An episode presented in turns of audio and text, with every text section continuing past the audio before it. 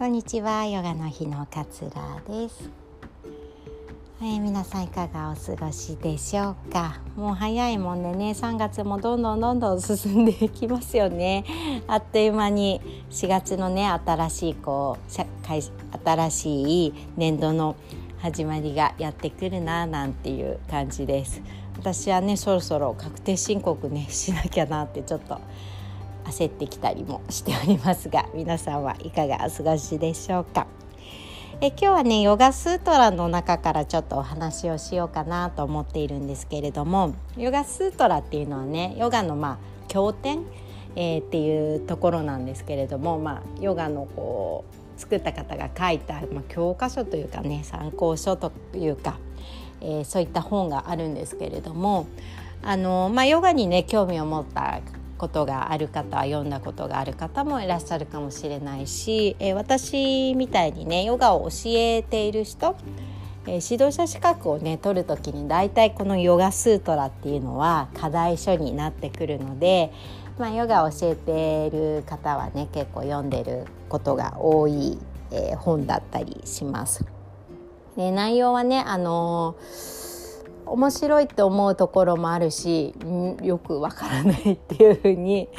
思うところもあるし、まあ、一度はちょっとこう理解できないって感じですかね。あの読み進めていってこうだんだん理解が深まったりとか経験値を踏んでヨガの練習を深めることであこういうふうにここに書いてあることはこういうことなんだって後からこう理解が深まってくるっていうような、えー、そんな本です私もね最初これ課題で出たんですけれども、まあ、最初はねあの寝るための本でした っ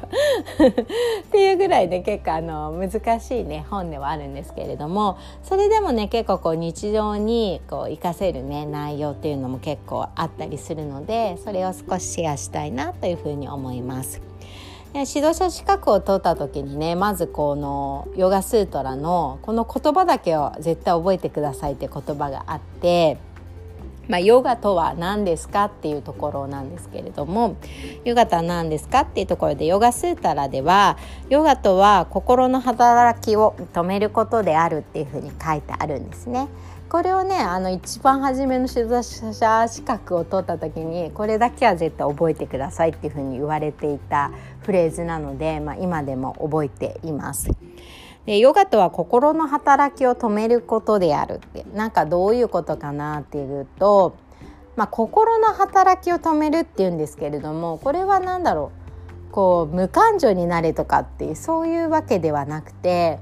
まあ、私たち人間ですからロボットではないのでねあの心がありますなんで良いことがあれば嬉しいって感じますし悲しいことがあればこうね胸が苦しいとか胸を痛めたりとかってすることもあります。まあ、これはねあの人間として人としてすごく正常な心のね働きだと思うんですけれども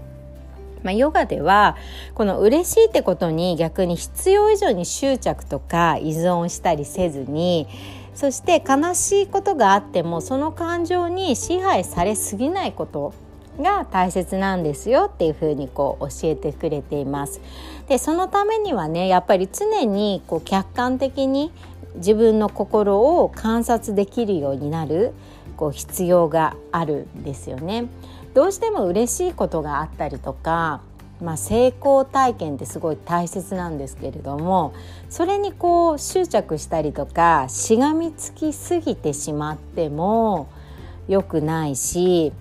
ネガティブなことがありますよね世の中何でもこうネガティブな要素ってあると思うんですけれどもそれにこう縛られすぎるとやっぱりこう気持ちが幸せにならないっていうことがあるんですよね。だから何事も今のその例えば嬉しいことがあって嬉しいと思うこと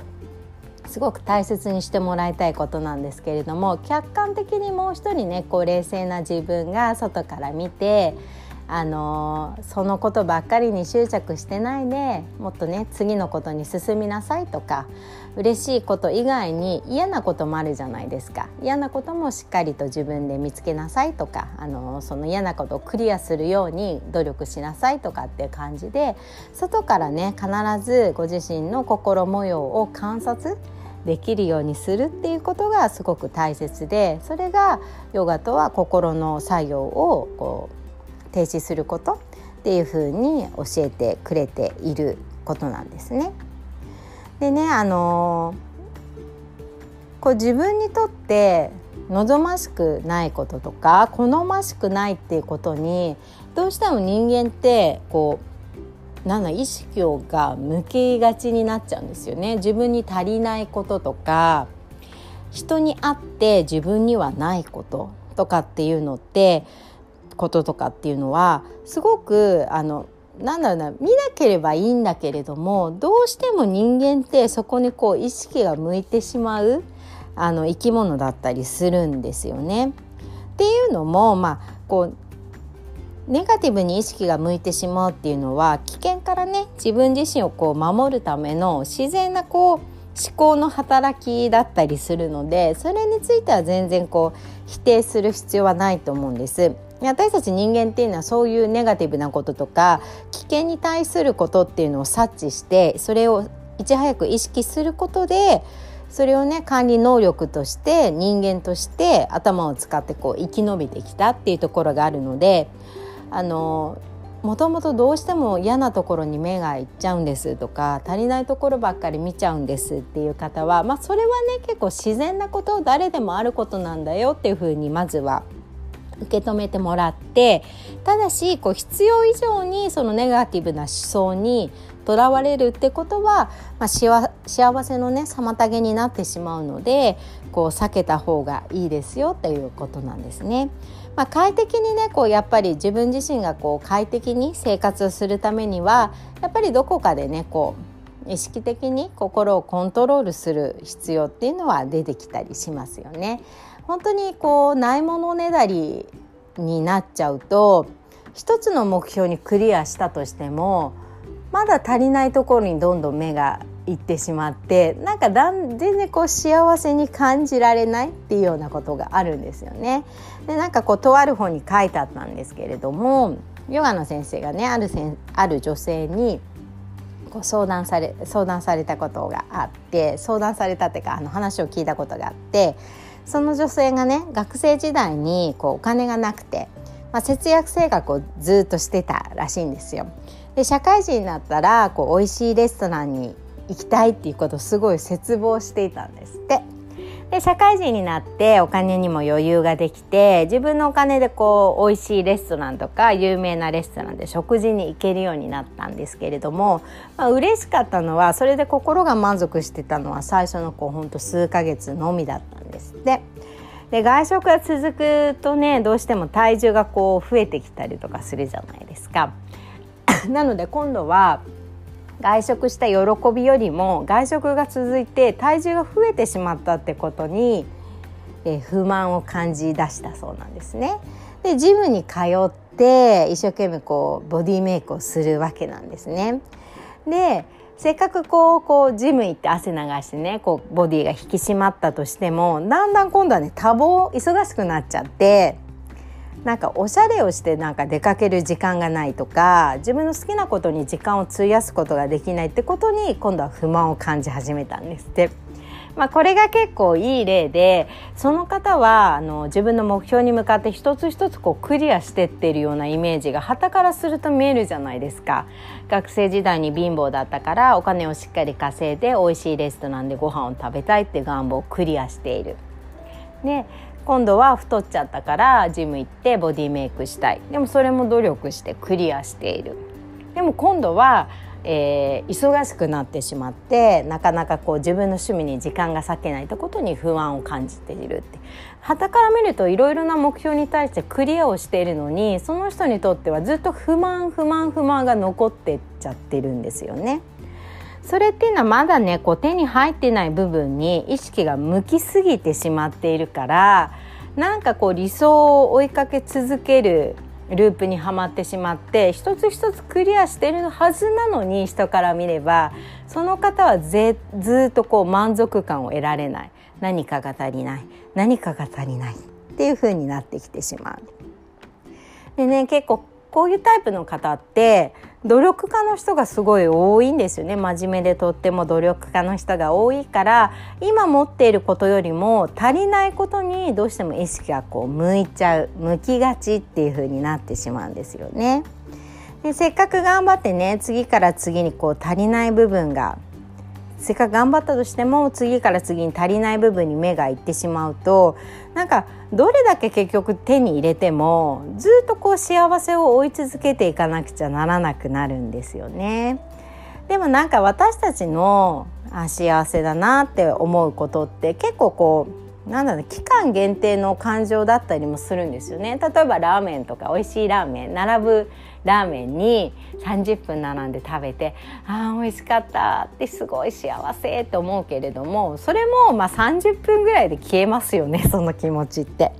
結構期間限定。で高い車ポルシェを買いましたって言ったとしてもいつかやっぱり空きが来る。また新しいもの買いたくなるとか。なんかあの食べて太っちゃったからね痩せようと思って努力を続けたとしても綺麗にはなもちろんなるけれども年齢はどうしても重ねていきますよね。ずっと20代ではいられないじゃないじゃないじゃないですか。あのどうしても年齢っていうのは重ねていってしまうものだから。だから結構今幸せだなと思ってることって割とこう期間限定のものだったりもするんですよね。ということはなんかあのそんなにその外的な要因で常にこう一喜一憂するっていうことってなんか意味があるのかなっていうふうに思えてきたりもするんですよね。だからその期間限定で入る幸せをその時に十分楽しめばいいのにまた亡くなった時に探し続けてしまうっていうことってなんかあまりこう意味がなかったりするんですよね。だって途中で消えちゃったり古くなっちゃったりとかどうしようもなく時間が過ぎてしまうってことは絶対この世の中あったりするので。なんでちょっとこう難しい話に感じてしまうかもしれないんですけれども簡単にまとめちゃうとあの幸せにねあの感じることっていうのはたくさんあるしそれを見つけることってすごく大切なんだけれども幸せなことでもそれに執着しすぎることは良くないことだしネガティブなことにも私たち人間っていうのは目が行くものです。意識的にどうしても目が行ってしまうもの。でもその感情ばっかりに縛られていても楽しくは生きられないってことなんですねだからねどうしあの心の働きを止めることっていうことに関しては常にね自分をこう客観的に見える心っていうのを持っていくことで一つこう快適に暮らせるヒントになりますよってことをヨガでは教えてくれています。結構ね私もふとこの言葉ってヨガをしながらとかえー、なんかこうつまずいた時とかねいろいろなことにつまずいた時とかに思い出してこう今ある状況ってどういうところでどういうふうに私は嫌だと思っているんだろうとかどういうところを変えたいと思っているんだろうっていうのを結構ね客観的に見るようにして、えー、一つ一つの問題にねクリアを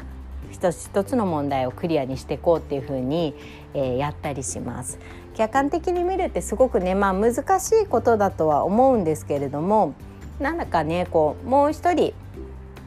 のね自分がいるように、えー、こう感じてもらってもう一人の自分が今の自分をどういうふうに思っているかなっていうところをね、えー、探してってもらうと結構やりやすいのかななんて思ったりもします。なのでねあの今あることはすごく幸せなんだってことも思ってもらいたいしネガティブに感情を揺さぶられすぎることもしなくていいんじゃないのかなっていうふうに私は思ったりします。すごいねあのヨガスータラってやっぱ哲学的なことが書いてあるので結構ね難しいことだったりするんですけれども私もなんかうまく説明できたかなって今話しながら思ったんですけれどもあの結構ね経験を積んでいくとやっぱりあこうこういうことがそういうとこにつながっているんだっていうのが結構分かってきたりするので是非ヨガ実践している方はね一回読んでもらえると、えー、いいかななんていうふうに思ったりします。えー、今日もね聞いてくださってありがとうございました。さようなら。